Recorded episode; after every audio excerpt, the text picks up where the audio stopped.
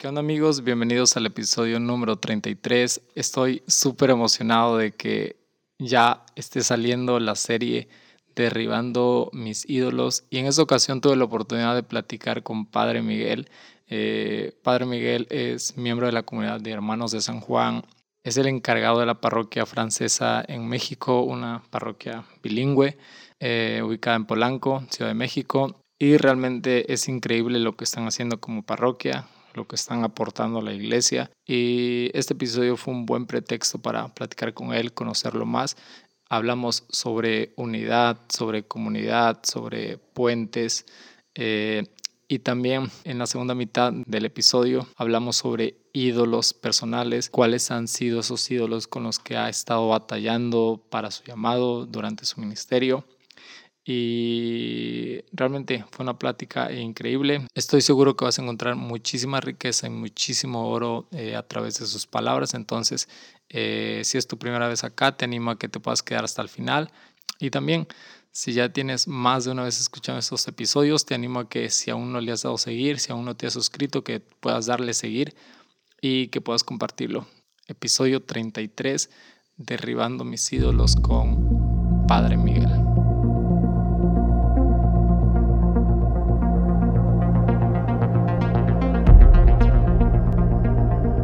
Onda, bro? ¿Qué tal? ¿Cómo estás? Hola, Vladimir. Feliz de estar aquí contigo. Gracias por invitarme. Eh, nada, todo un honor eh, estar programando este episodio y va a ser muy increíble porque eres el primer invitado, entonces eh, estoy emocionado de, de, que ya esté saliendo. porque quiero iniciar contigo porque realmente has sido como una persona que te conocí, nos conocimos en el Adoremus Conference 2019, en Guadalajara nos conocimos y me sorprendió muchísimo verte, ver a un, a un sacerdote, a un eh, hermano con su religioso. un religioso con su hábito, dije, "What?" y, y, luego verte cómo adorabas a, a Dios me, me, sorprendió muchísimo. Entonces, este hemos tenido, he tenido la oportunidad de, de, de verte, de verte en Ciudad de México, de paso, creo en noviembre del 2000 19 creo que igual te vi. Y pensé en ti, quería yo abrir este, a esta serie contigo porque eres una, una persona que, que, creo que está haciendo cosas increíbles en Ciudad de México, en tu parroquia. Y me encantaría que, que me contaras un poquito quién eres, qué haces. Órale, gracias. No, gracias de verdad por, por invitarme. Pues es un gusto compartir contigo, con las personas que nos escuchen. Soy entonces originario de Guadalajara. Eh, tengo 50 años, tengo ya 21 años en la comunidad San Juan, apóstol y evangelista, en la que pues decidí consagrar mi vida a Dios. Entonces sí, ya casi en enero fueron 21 años precisamente de estar en la comunidad. He tenido que viajar algo por esto. Eh, mi formación fue en Francia, viví ocho años allá y ahora estoy eh, encargado de la parroquia francesa por lo mismo. Y aquí tenemos también pues todo es bilingüe. Hay misas en español, en francés, catecismo en español, en francés, etcétera, ¿no? Entonces, en esta comunidad, eh, San Juan, pues es el apóstol que estuvo al pie de la cruz, el que estuvo también en la cena, el que recibe a María. Entonces, si lo quisiera reducir así rápidamente, sería, pues precisamente queremos ser lo que Juan fue para Jesús, ser para la iglesia de hoy, nosotros. Entonces, a través de la adoración, a través de la Eucaristía, y pues de la mano de María, ¿no? La vida fraterna es algo que también nos llama mucho. Y pues me llama la atención que dices de la manera de orar y esto, porque pues lo he aprendido en tu comunidad, ¿no? Aquí es gracias a Adoremos que, que realmente vino a hacer una revolución francesa, decimos en broma, porque es la parroquia francesa. Entonces, en mi comunidad tenemos todos los días una hora de adoración, pero en completo silencio. Y entonces cuando llega Adoremos y nos pone ruido así, fue increíble, la verdad, al principio adaptarnos y poco a poco eh, esto junto con Alfa, que es una herramienta que usamos mucho en la parroquia también, que nos ayuda a, hacer una relación con Dios mucho más cercana, sencilla, eh, de tú a tú, platicar con Él, hablar con papá. Esto ha sido realmente eh, algo que me ha gustado mucho y que quisiera que toda mi comunidad parroquial vaya poco a poco eh, mejorando. Entonces, a grosso modo es eso. Tengo cuatro hermanos, mi familia casi todos viven en Guadalajara, excepto mi hermana mayor que está por trabajo en Monterrey. Y no sé, alguna más cosa que me haya faltado decir, dime y con gusto la completo. No, nada, bro, todo se va a ir dando en el episodio. este, Sí, tenía yo muchas ganas de, de, conocer, de conocerte más, porque, o sea, te conozco por redes, nos seguimos por redes, nos hemos visto un par de veces, pero realmente a profundidad, como hablar como un poquito más, no, no hemos tenido la oportunidad, me he perdido de eso, el, el COVID no, nos privó de eso. pero aquí estamos. Sí, aquí estamos. Fíjate que algo también que creo que es importante eh, mencionar es eh, precisamente la parte como de tender puentes Dios ha puesto en mi corazón esto como un, pues yo siento que es parte de mi misión, de mi propósito en esta vida, como tender puentes, y también lo aprendí mucho en Adoremos, pero también desde mi, historia personal, porque mi papá es protestante, es pastor, tiene una iglesia eh, pentecostal, eh, cristiano pentecostal, entonces, pues desde chavo tuvimos que aprender eh, pues lo que nos une. Podríamos pelearnos cada vez que nos viéramos fácilmente o podríamos, como hicimos, gracias a Dios, buscar lo que nos une. Hablar de Jesús, de la oración, de, Dios. Y, eso pues ha sido muy, muy padre poder asistir. Increíble cuando de repente voy a su iglesia y se pues así como que la que la gente se queda viendo, ay, el pastor tiene un hijo monje, ¿no? Así como que qué rollo. Pero él también ha venido, vino a mi ordenación diaconal, sacerdotal y participó en la Eucaristía, en la procesión de ofrendas, me pidió la bendición después. Entonces desde ahí yo siento que Dios fue preparando mi corazón y, me encanta pues eso de hacer puentes. Tengo ahorita, gracias a Dios, algunos amigos judíos, algunos de la iglesia de Mosaic, Pastor Emerson, eh, varias personas que me ha tocado así, eh, pues por gracia de Dios, conocer y entablar una amistad y eso pues me hace muy feliz, realmente creo que es parte de, de mi propósito en esta vida. Eh, de hecho, tienes una, bueno, hay una sinagoga cerca de, de la parroquia francesa, ¿no? sí, una justo enfrente y otra a 20 metros. Sí, tuve la oportunidad de verla. Judíos aquí alrededor. Y ahorita están celebrando, de hecho, la Pascua judía. Wow, qué, qué padre. este, igual, o sea, tenía yo curiosidad de, de, cómo se dio esta amistad. O sea, lo que más se ha visto en redes sociales de, de ti que hemos podido ver ha sido esta relación que has tenido con, con, Emerson, eh, la invitación que te ha hecho a, a, su iglesia, a sus reuniones un, par de veces.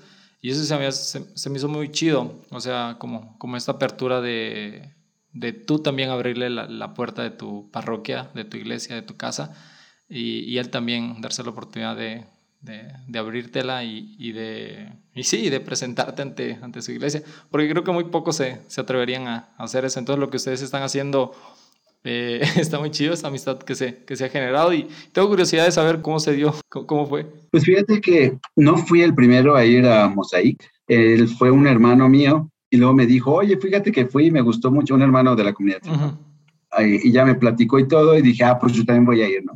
Entonces, ya que me vieron también llegar súper acogedores, súper agradables, así nos pusieron en primera fila con los, digo, de hecho iba con varios de Adoremos, y pues viendo todo, eh, participando en el culto, estuvo muy, muy increíble eh, la manera que tienen también de evangelizar. Ahí admiro mucho, ¿no? Los medios, eh, le ponen muchas ganas. muy, muy padre que estuvo. Y luego sucedió que ellos necesitaban un lugar también para hacer un evento más grande y estaba ocupado el lugar donde normalmente están y vinieron a mi iglesia. Y estuvimos a punto de hacerlo aquí, pero resultó también pequeño.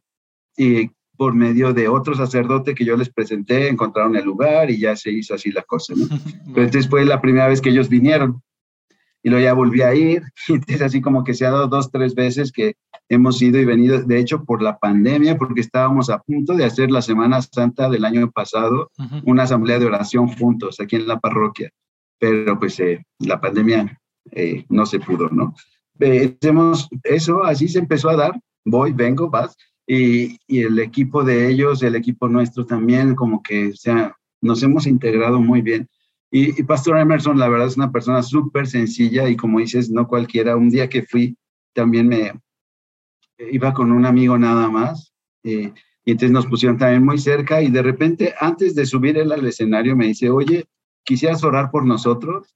Y así como que, pues, pues claro, ¿no? muy impresionante porque debo de confesar, después se lo dije a él, que yo sentía en mi corazón, ora por él. Pero yo dije, ay, pues como en su iglesia. y que me dice, ¿quieres orar por nosotros? Y me subió al escenario a orar por, por su comunidad, por él. Es así como que, wow, estuvo muy, muy increíble. Y, y, yo creo que también es algo que no solo nosotros necesitamos, sino nuestras comunidades, porque realmente pues puedes ver en redes como muchas, muchas personas eh, agradecían este momento. Y de hecho después se dio que iba a haber un congreso de alfa latinoamericano y nos pidieron si orábamos él y yo juntos. Entonces ya otra vez volví a ir, hicimos el video, lo grabamos para orar juntos por, por esta situación. Entonces, pues muy padre, Dios se ha servido de, de, esto. Y ahorita pues felices que tuvieron sus gemelos, ¿no? Sí, sí, sí. Pastora Emerson y Pastora Cristina, muy, muy padre. Wow. Entonces, pues sí, realmente creo que es de Dios que nos puso los medios, la manera y, los caracteres, temperamentos de que no nos cuesta, muy sencillo. Hicimos también aquí en la parroquia una vez precisamente un diálogo de lo que pensábamos uno y otro. estuvo muy, muy padre. Un live que nos aventamos. Sí, de hecho, fue un live después de, a, pocos días de iniciar la pandemia, ¿no? Y, y hablar un poco eso del respeto que, que es una amistad como muy genuina, no es una amistad eh, interesada, digamos. Y, y, se nota. Entonces, eso creo que nos falta en, en la iglesia, como, como dices, en, en, la, en las comunidades en general nos falta relacionarnos, ya sea con, con personas que, que, que, profesan otro credo o, o, hasta que tienen otra ideología diferente a nosotros. Creo que eh, Puentes no solo es para cristianos entre cristianos, sino también este, hacia los de fuera, los que están alejados de, entre comillas, alejados de, de, Cristo. Claro, y yo creo que ese testimonio de unidad es lo que necesitan incluso los que están fuera de la iglesia. Sí. Que veamos, que, que, vean ellos que no nos peleamos a bibliazos, ¿no? Yo creo que es lo peor que podemos sí. hacer, así como que con tal cita bíblica y me regrese. No, no, no. Lo contrario a lo que Jesús vino a enseñarnos, que es el amor. Sí, sabes, yo de cuando inició como mi proceso de, de decirle sí a Jesús, de, de, aceptarlo, de entregarle mi vida y de saber que realmente quería yo apostar por, por una vida con él, este, me empecé a meter muchísimo en, en, en, estos temas de, hey, quiero convertir a los que no están dentro de la iglesia católica.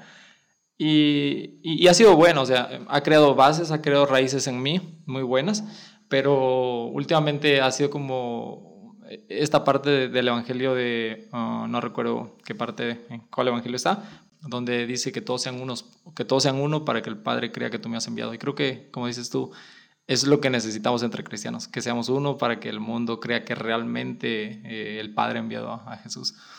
Sí, de hecho es Juan donde está, en el Evangelio de Juan, y a mí me encanta esto porque eh, lo he dicho ya algunas veces en homilías y en varios lados, es que justamente si decimos Jesús dice, habrá un solo pastor y un solo rebaño. Uh -huh. Entonces, si todos decimos, el rebaño bueno es el mío, ustedes vengan para acá, uh -huh. pues nunca vamos a avanzar. Uh -huh. Entonces, si en cambio todos damos un paso al frente, el círculo se va a hacer más chico. O sea, todos tenemos que dejar algo y avanzar para ir al encuentro del otro y así vamos a lograr la unidad, sin dejar evidentemente lo que es fuerte en cada una de nuestras iglesias. Sí. Pero eso me gusta mucho de pensar que que no es mi rebaño o el de enfrente, sino que todos tenemos que hacer un rebaño. Uh -huh. Y eso poco a poco lo hemos ido entendiendo en la iglesia, yo creo.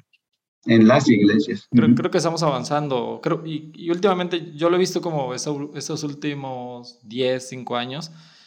He visto que, que, estamos apostando por eso, por la unidad. Y eso está súper, súper chido. Además de que el Papa Francisco apuesta muchísimo por eso. Sí, él es el primero que nos empuja. Sí. Y fíjate que he tenido oportunidad también, como mencionaba, y no por hacer publicidad, pero encuentros con Alfa y platicamos pastores. Eh, el otro día estaba platicando con una reverenda, uh -huh. que no estamos acostumbrados nosotros, ¿no? sí. Una sacerdote sí. de la iglesia anglicana. Y entonces así como que es bien padre cuando puedes realmente trabajar juntos por evangelizar sin estarnos peleando entre nosotros, wow, eso es yo creo que lo mejor. Algo que quería preguntarte igual es de... Quiero, quiero preguntarte acerca de, de hacer comunidad. ¿Qué tan importante ha sido para ti hacer comunidad después de, de haber ingresado, de, de, ser parte de, la, de esta comunidad de, de San Juan? ¿Qué tan importante es en tu vida y qué tan importante es la vida, es la comunidad en general para, para la vida de, de, todos los cristianos, como hacer iglesia, hacer comunidad? ah, pues yo creo que es algo fundamental. Entonces empiezo primero de, de la comunidad San Juan, sí, nosotros realmente no es por criticar otro tipo de vocaciones que son también llamadas por Dios, pero yo no me veo, por ejemplo, solo en una parroquia, ¿no? Como es el caso de los hermanos sacerdotes diocesanos, que están solitos en su parroquia. Y, y en cambio nosotros siempre estamos en bola, ¿no? En la comunidad religiosa siempre somos cuatro, cinco, seis, ocho que vivimos juntos y que pues oramos juntos, mantenemos un ritmo de vida que a veces no es fácil de llevar, tengo que confesarlo, sobre todo cuando, por ejemplo, soy el responsable de la parroquia. A veces las personas no entienden, ¿por qué no puedes dar cita a tal hora? Yo, pues es que tengo que orar con mi comunidad, ¿no? O sea, tengo que darme ese espacio, porque si no, eh, es parte de, otra vez, no por criticar o decir que los demás están mal, es lo que me gusta de mi comunidad, es que eh, nos enseñaron esto, que toda actividad apostólica irradie de la contemplación de Dios. Entonces, por eso tenemos momentos precisos en la mañana, mediodía, en la tarde de oración, adoración o el, típico orar la liturgia de las horas, cantar salmos, ¿no? Pero va marcando nuestro día y, tener así, a veces es una lucha de verdad de dejar hacer lo que estás haciendo por ir a rezar, eh, porque pues ahí está.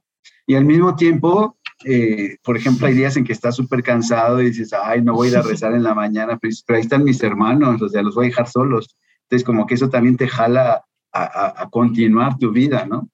Eh, para mí es también fundamental que, que, sea parte de la estructura de mi día estos eh, momentos de oración y adoración a lo largo del día. Entonces, sí, eh, no siempre es fácil. Yo lo que les digo a veces en broma a las parejas que se van a casar, digo, pues yo no quería tener una mujer, pero tengo cuatro hermanos o cinco y a veces tomar decisiones, que a dónde vamos o a veces hasta qué película vamos a ver, híjole, es todo un show, ¿no? pero la verdad es realmente parte fundamental de mi vida. Y ahora hablando también ya a nivel más eclesial, como iglesia, yo creo que también es fundamental, y lo tratamos de, establecer aquí en nuestra parroquia, en nuestra comunidad parroquial, para mí la parroquia debería de ser una comunidad de comunidades, en la que cada quien tenga una pequeña comunidad que se le llame conexión, grupo pequeño o como se le quiera llamar, pero que tengas un grupito en el que realmente te sientes amado, conocido y en el que puedes realmente ser como eres y, aceptado, ¿no? Y entonces ese pequeño grupo realmente es, es tu iglesia, tu manera de hacer iglesia, de sentirte parte de la iglesia. Y luego es, por eso digo, el domingo para mí sería el encuentro de todos esos pequeños grupos y hacer la gran comunidad. Pero pues sí me han tocado experiencias muy bellas aquí de que alguien se enferma y es un pequeño grupo los que están al pendiente en primer lugar, o al menos que ya te avisan al padre, al padre o a las personas cercanas, ¿no? E, es, es, realmente impresionante. Y, y, se dan amistades muy, muy fuertes cuando son centradas en Dios, cuando son centradas en la oración, cuando son centradas en la palabra de Dios. Entonces, para mí, yo creo que tanto a nivel personal como, como religioso, como en cualquier comunidad eh, de iglesia, creo que necesitamos sentir esa pertenencia a través de un pequeño grupo, de una comunidad eh, en la que, te digo, por eso hay gran variedad en la iglesia, ¿no? De comunidades, no sé, más carismáticas, más tradicionales. Más... El chiste es que uno encuentre ese lugar donde puedes relacionarte con papá, Dios y con los demás. Y ese grupito que no sea aislado de la iglesia, sino que sea una parte de la iglesia. Eso me parece fundamental. Me, me encanta esa parte de que, esa parte que mencionaste donde pequeñas comunidades se, se reúnen el Día del Señor eh, para hacer una gran comunidad. Y creo que eso yo lo he notado, o sea, no, es como crítica, pero lo he notado en, en nuestra iglesia. Y que es, que llegamos al domingo y, pocas personas eh, nos, nos conocemos o conocemos al, que está sentado al lado de nosotros. Y no tenemos una relación y la persona termina la misa y se va. Y ya no supimos más de él, no sabemos de su día, no sabemos si trae algún problema, si trae algún una alegría que quiere contarnos. Entonces creo que me encanta imaginarme una iglesia así, en la que hay muchos pequeños grupos, se conocen, generan relaciones, pero también, o sea, se reúnen en esa misma comunidad parroquial y tienen la oportunidad de ya en, como comunidad general de, de generar esos, esos lazos. Porque yo, tuve la oportunidad de, de, crecer en una, en una comunidad en la que mi, mi iglesia era muy pequeña, o sea, éramos pocas familias. Y era como de que llegabas un domingo, aún llego todavía, llegabas un domingo y sabías quién era esa persona, o sea, sabías quiénes eran sus hijos, sabías este, su, su vida, su vida, su, su vida. Y cuando ya tuve que, que, moverme a Guadalajara fue como de una ciudad muchísimo más grande, personas con un ritmo de vida súper diferente. Y es como de que yo llegaba un domingo a, la iglesia y era como de no conozco a nadie y nadie me conoce a mí y terminaba la misa y cada quien para, para su lado. Entonces ahí fue cuando entendí lo de, ah, estaba yo, era yo parte de una comunidad y no me había dado cuenta. eh. Sí, hemos luchado mucho. También la pandemia nos ha obligado a cambiar un poco la dinámica, pero justo antes, ya tenemos un par de años en que hemos por ejemplo, está establecido algunas cosas que me gustaban mucho y ojalá por retomen. Una de ellas es que teníamos gafet. Al entrar a la parroquia te ponían tu gafet. Y entonces era tan simpático poder saludar a la persona de que, hola Vladi, ¿cómo estás? ¿No? O al momento de darle la comunión, Vladi, este es el sí. cuerpo de Cristo. Y eso cambia un chorro porque se hace muy personal. Y luego también hacíamos al principio, al inicio de misa, pero como no todos somos tan puntuales, ya lo hacía más bien antes de la oración universal, las peticiones, eh, después del credo. Y entonces les pedía que se voltearan a saludar a su vecino, le preguntaran cómo se llamara, o si ya veía el gafet, pues ya no preguntabas el nombre, y una intención de oración. Y eso era bien fuerte porque al, al tiempo, poco a poco, las gentes decían, oye, ¿cómo va tu hijo? Oye, ¿qué pasó con esta situación? Sigo rezando por ti. Entonces empezaban a hacer lazos porque desafortunadamente uno de los grandes problemas de nuestra iglesia es justo lo que decías. Puedo ir todos los domingos durante años y no saber cómo se llama la que se sienta en la misma banca sí. que yo. Y eso es horrible, o sea, qué triste más bien de, que no nos relacionemos. Y, y, tengo que decir también y confesar que hubo gente que dejó de venir a la iglesia porque los poníamos a saludarse y mejor se iban a otra donde seguían siendo anónimos, ¿no? Pero la mayoría no, realmente empezó a cambiar. Unas vecinas me dijeron eso.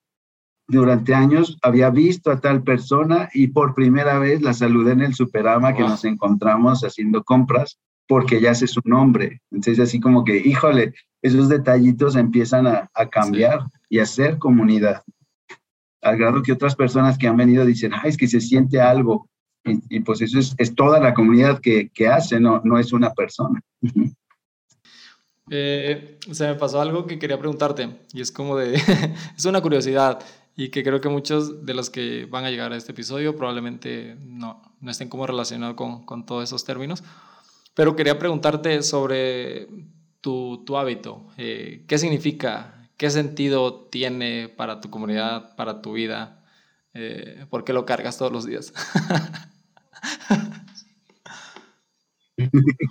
Sí, para los que no nos ven, porque solo nos van a estar oyendo, eh, uso hábito religioso precisamente y es, eh, pues sí, no sé, lo más conocido son los franciscanos, pero ellos andan de café y yo ando de gris, porque cada familia religiosa tiene un color distinto, ¿no?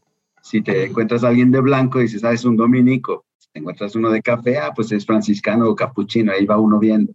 Entonces, es, nos da identidad, es cierto, como parte de una familia, pero también como consagrados. Entonces, para mí eso es muy importante. Oh, no sí. usamos un anillo como los casados en el dedo, pero usamos sí. un anillote que nos cubre todo el cuerpo, diciendo es que sabes que pertenezco a Dios.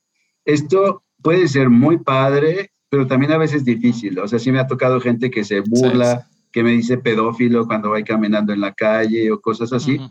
eh, pero pues también se entiende, ¿no? Algo uh -huh. tendrán alguna herida o algo así pero mucha gente más bien es como, pues sí, un cierto respeto y no es lo que buscamos, pero es realmente un testimonio de vida, es ir proclamando con toda mi persona, yo pertenezco a Dios.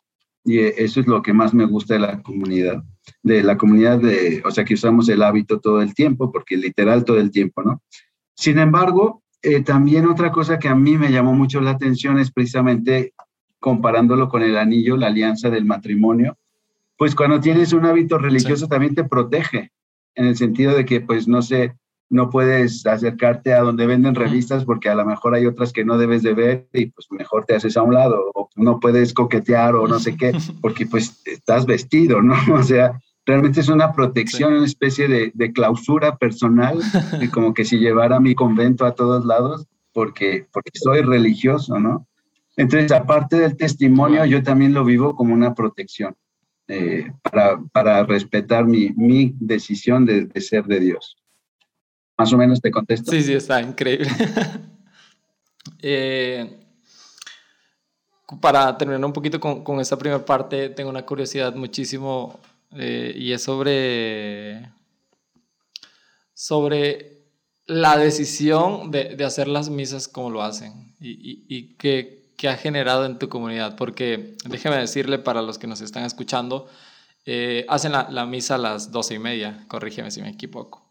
Pero esa misa está increíble, es una misa eh, con una atmósfera diferente, no una misa diferente, pero una, atmósfera, un, una misa con una atmósfera diferente y que quien está buscando como a esta adoración a través de la música, conectarse con Dios a través de, de, la, de la alabanza, este, creo que esa misa está increíble. Eh, si, si en tu parroquia, eso es como un anuncio, si en tu parroquia aún no, aún no abren este, como las iglesias, date el chance de, de, ver la misa de dos y media parroquia francesa en YouTube. Este, y creo que te va a sorprender y, y, Dios te va a hablar muchísimo y te vas a conectar muchísimo con Dios.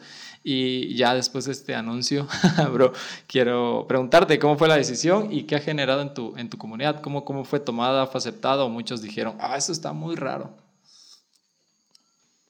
Sí, Sí, o sea, también sí ha habido gente, honestamente, que, que dejan de venir por la música o porque no les gusta lo que hacemos, pero la gran mayoría y especialmente algunos jóvenes están regresando gracias a eso. Entonces ahí es donde uno dice, oye, el futuro de la iglesia, con todo el respeto y cariño, pues no son las tres viejitas que se quedarían si sigo cantando bendito, bendito, a, a que atraer parejas, familias, jóvenes, niños que les guste, ¿no?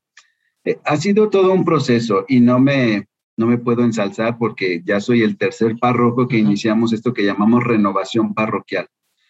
Entonces, en esta renovación parroquial, por ejemplo, sí nos uh, expresan la necesidad de valorar la experiencia de domingo, así le llamamos, ¿no?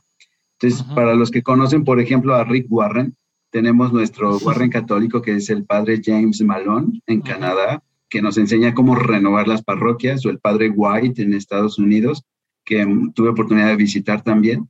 Y entonces es lo que decían, y para hacer una bella experiencia de domingo, el recibimiento de la gente o la acogida, la música y la predicación sí. es lo primero que tienes que mejorar.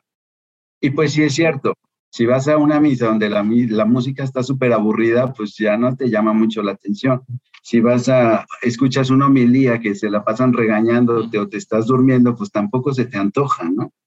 Entonces, ahí es donde hemos estado tratando, por ejemplo, es lo que te decía de recibir a la gente, darles los gafetes, etcétera, es desde ahí, porque debemos reconocer que algunas familias o personas que se van a otras iglesias es porque allá se sienten recibidas y aquí no. -huh. Entonces también eso es importante de, de, hacerlo, ¿no?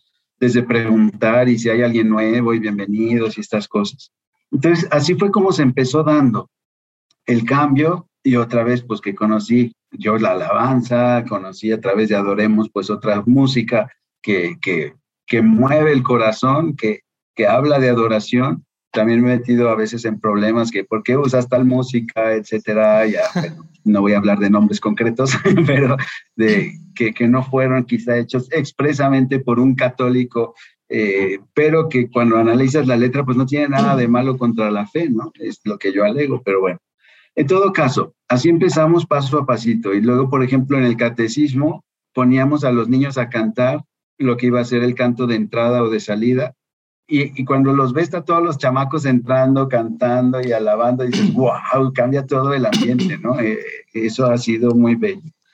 Y las humildades, pues sigo trabajando en ello. No es algo sencillo, pero es algo de equipo y lo digo con todo gusto y orgullo, porque desde empezar a preparar con tiempo, no se puede un día antes y luego preguntarle a los músicos, oye, esta es mi idea de homilía, eh, ¿qué me sugieres para el canto? Para hacer un momento de oración. Y entonces ahí estamos intercambiando y cuáles partes, etcétera, y nos vamos complementando.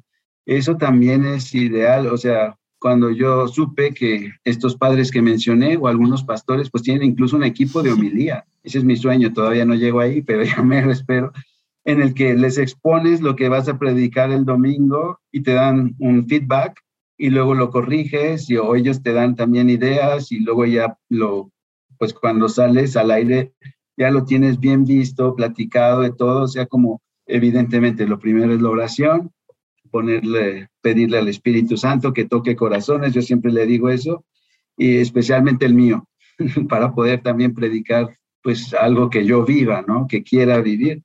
E, entonces así es como se ha ido haciendo poco a poco, e, e insisto, ha habido personas que no, pues eso no me gusta, muchas gracias, con permiso, pero también ha habido muchas otras que dicen, no, sí, por favor, es lo que, necesitamos y, nos invitan, ¿no? Y a seguir, a continuar. Y, y, realmente se disfruta. Bueno, yo disfruto mucho cuando veo que la gente está participando, cuando todos los feligreses eh, responden, cantan. Dices, pues esto es, esto es iglesia, ¿no? No nomás el padrecito que habla, sino todos participamos, cada quien en donde nos toca. sí. Eh, creo que, que, Josué, estas, las veces que, que, he tenido la oportunidad de verla, Josué creo que está haciendo un trabajo bueno, está haciendo un trabajo increíble y está, y está, y está apostando muchísimo. Increíble. Eh, entregando sus talentos y, y creo que lo admiro muchísimo. Josué, si estás escuchando este episodio. sí, no, no, no.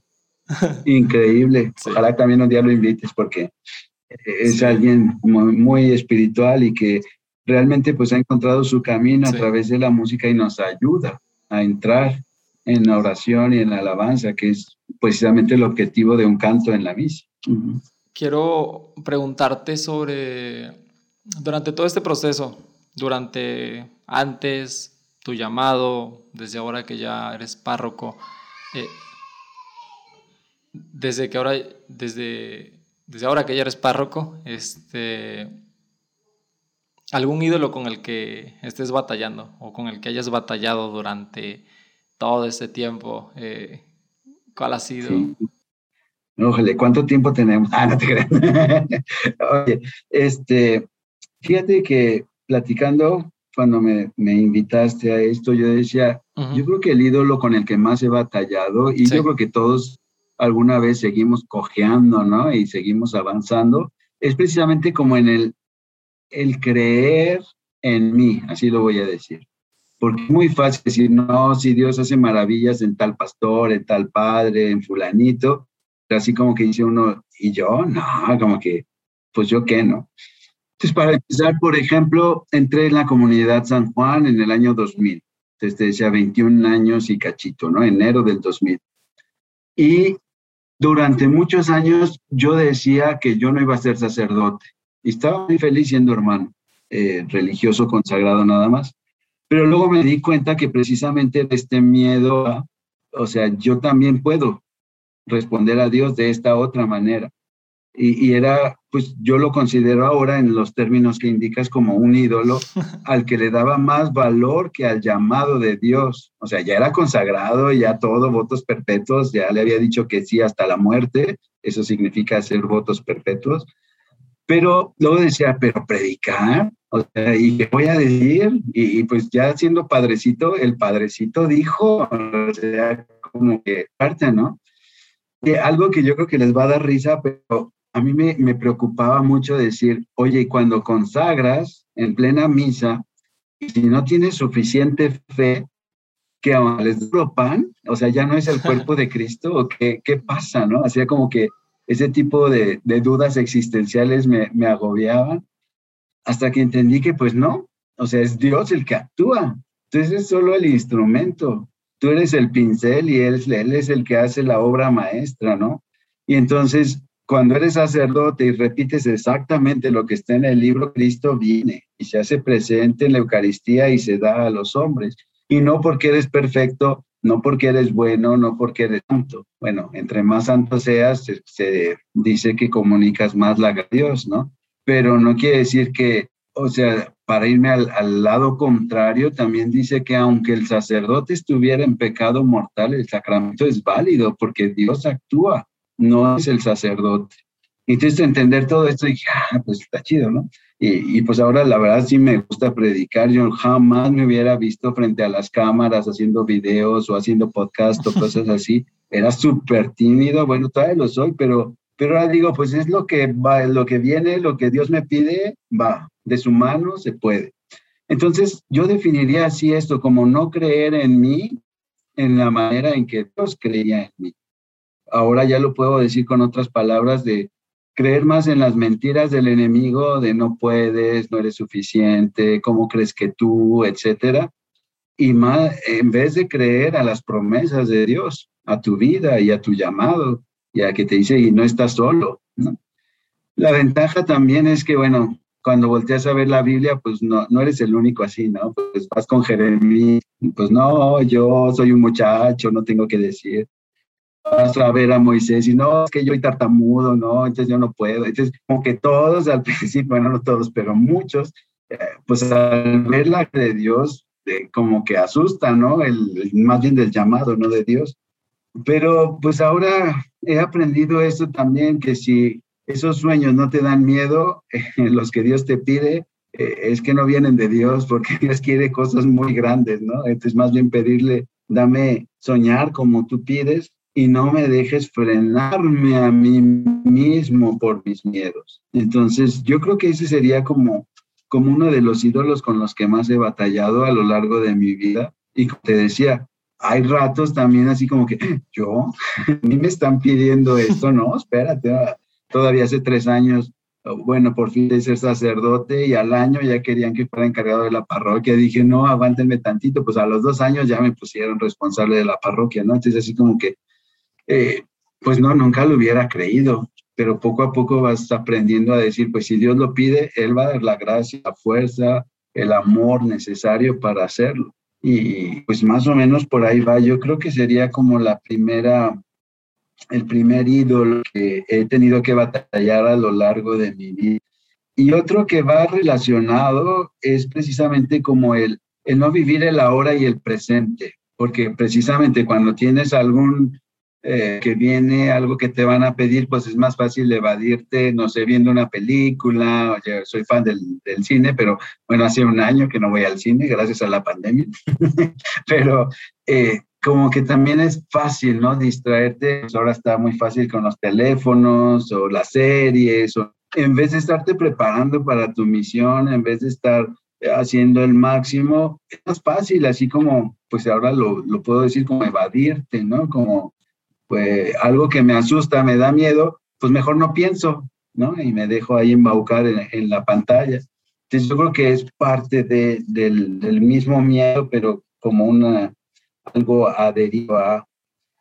Y eso pues también es como muy consciente de en oración frente a Dios, pidiendo consejo. Siempre se nos recomienda, ¿no? Tener un padre, un guía espiritual, alguien que nos acompañe y que te pueda ayudar a decir, oye, es que fue también el caso con lo que te decía de, que me daba, pues sin miedo a aceptar el sacerdocio o que no me sentía digno o suficiente, etcétera. Y me decían, oye, si la, las, la comunidad te está diciendo, tienes las capacidades, pues entonces el único obstáculo eres tú. Entonces así como que cuando ya te lo dicen de frente, dices, ah, caray. entonces Dios está pidiendo algo más grande. Más o menos por ahí va eh, lo que yo vería con este segundo ídolo que podría ser, este, ¿qué te ha ayudado a, a, decirlo? Hey, eso está ocupando un lugar muy importante. Hey, tengo que dejar esto y tengo que dedicarle tiempo a Dios. ¿Qué te, qué te ha ayudado y qué te ha mantenido también en, en, decir, tomo la decisión de soltar esto y dedicarme un poco más a, a, mi llamado, que no está mal, o sea, no está mal pasar tiempo para nosotros mismos, pero, pero a mí me pasa igual, que a veces paso muchísimo tiempo haciendo otras cosas y digo, para más, para más al rato y termino dándole a Dios casi nada. Entonces, ¿qué te ha ayudado para, para descubrir que, hey, estás pasando mucho tiempo en esto y, y que te ayuda a permanecer también siendo constante en, en el tiempo que le, que le entregas a Dios? Claro. otra vez, y no por decir que todo viene del, del, enemigo, ¿no? Pero es tan astuto que nunca se va a presentar como, como algo negativo. Entonces, incluso, por ejemplo, sí, es que tengo que terminar un video, es que eh, esta persona realmente le urge hablar conmigo, no sé qué, entonces no voy a la oración. Pero poco a poco tú mismo te vas dando cuenta, oye, ¿no? si no estás bien lleno de Dios, poco a poco lo que estás dando quizá no sea lo mejor, ¿no? Ahí te pongo un ejemplo que a mí también me llamó mucho la atención. Madre Teresa, ¿no? Que tiene a las hijas de la caridad. Entonces le decían, madre, es que somos muy pocas, hay muchos enfermos. le pedimos que reduzcamos el tiempo de oración, de adoración con el Santísimo para poder atender a los enfermos, porque son muchos. Y ya se quedó ella pensando, dije, déjame rezar. Y al día siguiente les dice, no, vamos a aumentar el tiempo de oración y, es increíble porque les dio tiempo de atender a todos, entonces, pero más llenas de Dios. Entonces ahí es cuando uno empieza a ver, oye, ya estoy faltando mucho a la oración, oye, estoy teniendo muchos textos, oye, es que me llegan llamadas en plena oración y, son importantes. Entonces, ¿sí o no? Entonces ahí, eso es lo fuerte porque como dices, no es negativo, es por ayudar, pero ¿dónde está mi prioridad? ¿No? Entonces, también ir ayudando a la gente que entienda es que el padre también tiene que rezar y también tiene que llenarse de Dios y también tiene que descansar y también tiene que... Entonces, precisamente, como dices, no es malo cuando se le da un tiempo, pero tomando el tiempo de Dios es cuando uno mismo empieza a sentir, cuando uno es sincero delante de Dios, hay algo que te dice, mm, no, o sea, una cosa es ver un capítulo y otra vez cosa es echarte toda la temporada y al día siguiente estar desvelado y no estar al 100. Pues uno mismo lo sabe, cuando se deja, es, eh, cuando dejas a Dios hablar o lo escuchas. Entonces creo que es un proceso en el de estar sincerarte frente a Dios y decirle, ¿estoy bien o no?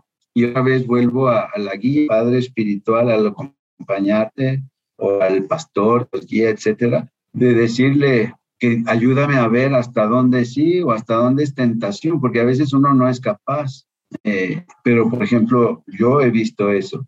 Tengo que aprender a no volver a ver el teléfono del tiempo de adoración, ¿no? Si es, pues no pagarlo por si hay una emergencia, pero no estar pendiente de él. O sea, realmente tratar de estar, si es adoración, estar con Dios. Porque es bien fácil, es bien fácil caer en la seducción y dejarse llevar y pues es más, más sencillo, digamos, pero el corazón entonces ahí escuchar el chavos, y pedir consejo, creo que son las cosas que yo voy ayudando y que yo recomiendo a alguien que esté batallando por ahí también.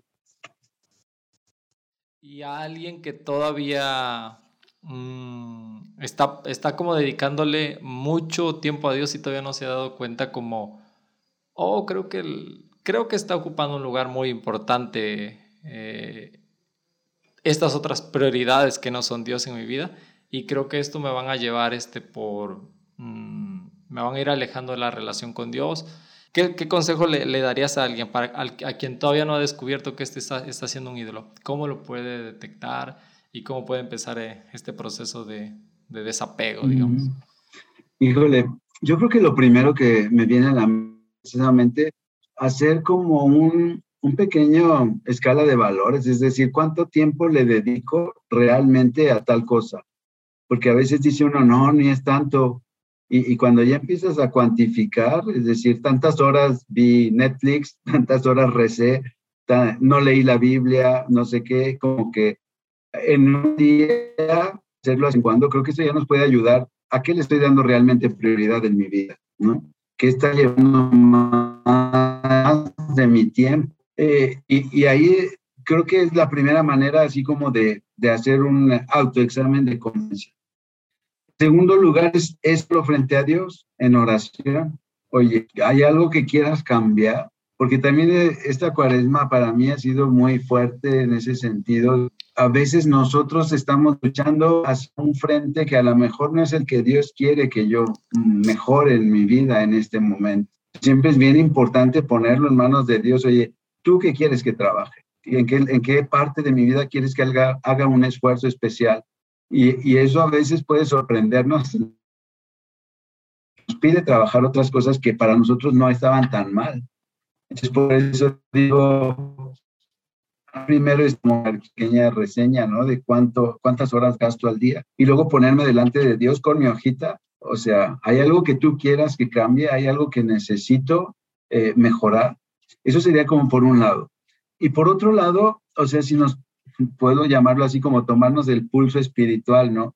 ¿Qué tan fervoroso me siento en la oración? ¿Cuántas ganas tengo de leer la Biblia? y, y, realmente cuando estamos muy pegados a la tele, no dan ganas de rezar. O sea, hay que ser honestos, ¿no? Cuando te pasas un ratote, o sea, como que acabas súper encantado, medio zombie, así como que no, o sea, ya y no pasa nada. También está Dios aquí en mi cama, ¿no? Y ya le sigue. No, o sea, como realmente cómo me siento en la oración con Dios es, pues es realmente es como cualquier relación con un amigo, ¿no? Hace cuánto no lo veo, hace cuánto no le hablo, hace cuánto no le mando un mensaje y digo que es mi mejor amigo, mm, pues algo está mal. Entonces, así es como medir la oración también.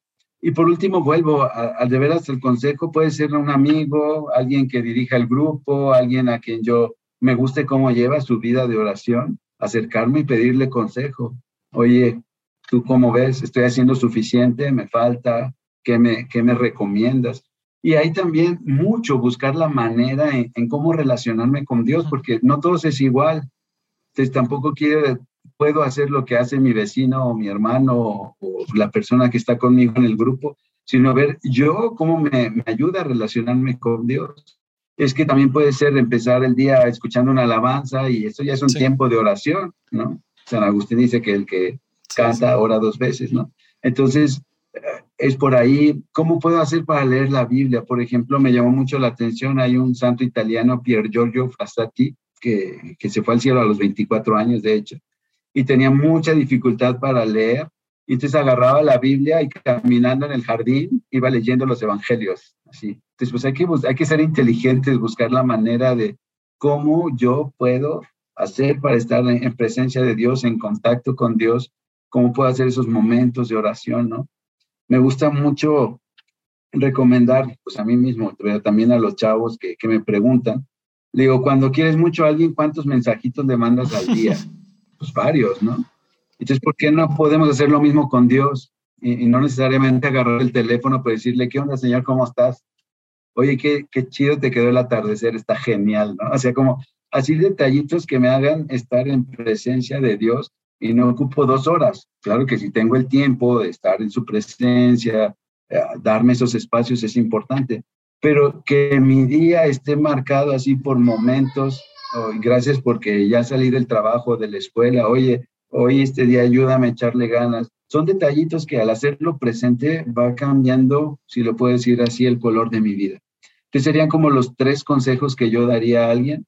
Primero, ver específicamente cuántas horas das a cada cosa, orarlo frente a Dios y tercero, pedir consejo. Wow, super bro. Eh, me encantó muchísimo esta parte, que nos contaras un poquito más, pero sobre todo me encantó muchísimo eh, poder conocer un poquito más de ti, y creo que, que, ahora tengo una perspectiva mucho más amplia de quién eres tú. y, y, eso me gustó. Realmente, en parte fue mucho el pretexto de este episodio para, para conocerte un poquito más. Y, y, muchísimas gracias por el tiempo, por, por estar dispuesto a, a, a, querer estar aquí una hora en este episodio.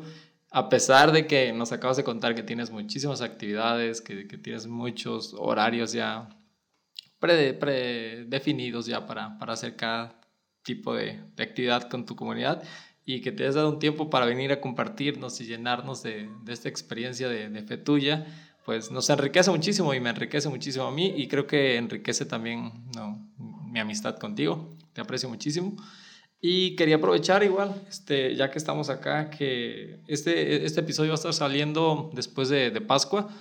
Entonces, este, si tienes alguna actividad en tu parroquia, alguna actividad a la que quieras, no sé, invitar a... No, nos encantaría que nos invitaras, que nos invitaras a tus redes sociales para que se enteren de, de todo ahí y también a, la, a, las de la parroquia. ¿Qué, qué van a hacer? ¿Algo que, que quieras compartirnos acerca de, de, ellos? Pues dale. Claro, no, primeramente, gracias a ti, Vladi. Realmente admiro mucho tu trabajo. Se me hace genial que precisamente chavos le hablen a chavos. Esto es lo mejor que podemos encontrar en la iglesia, porque nunca va a ser lo mismo que un padrecito les platique a que alguien como ellos, eh, que está entregado a Dios, pero que, que sigue pues su vida normal de joven, eh, pero que, que, nos muestra que se puede hacer las dos cosas, realmente es algo que el mundo necesita hoy y te agradezco mucho. También, pues, es un gusto pasar tiempo contigo, conocerte más. Ojalá, como dices, ya que la pandemia nos permita eh, estar más también en manera presencial, estaría genial. Sí. Y pues ánimo, eh, ahí también te sigo y trato de ir escuchando también todo lo que vas sacando, muy interesante, me gusta mucho. Gracias. Y pues muchas gracias por la invitación. Realmente un gustazo estar aquí contigo. También te aprecio mucho y ojalá nos sigamos conociendo y, y, aumentando esta amistad. Y sí, a los que nos escuchan, con todo gusto, los invitamos, pues pueden seguirnos a través, por ejemplo, del canal de YouTube Hermanos de San Juan en México. Ahí pueden encontrar también muchas de las cosas que hacemos, misas, pláticas, eh, pues tenemos videos también, también si quieren aprender francés, también tenemos en francés, pero también pues tenemos en el Instagram, me encuentran a mí como hermano Miguel, o también eh, Parroquia Francesa, ¿no? Ciudad de México, ahí estamos en Facebook, YouTube, Instagram, eh, a la orden, y si en algo podemos ayudar, con toda confianza, escríbanos, y pues ahí estamos a la orden con el mismo patrón, me gusta decirle así a veces, ¿no? Todos trabajamos para nuestro Señor, nuestro Papá Dios, y que pues que Dios los bendiga mucho a todos. Sí, gracias. Oye, eh, para, para Pentecostés harán algo, eh, van a transmitir algo. Sí, queremos hacer una velada de Pentecostés el 22, una vigilia de Pentecostés el 22 de mayo eh, a las 9, si no me equivoco. Ahí les precisaremos la hora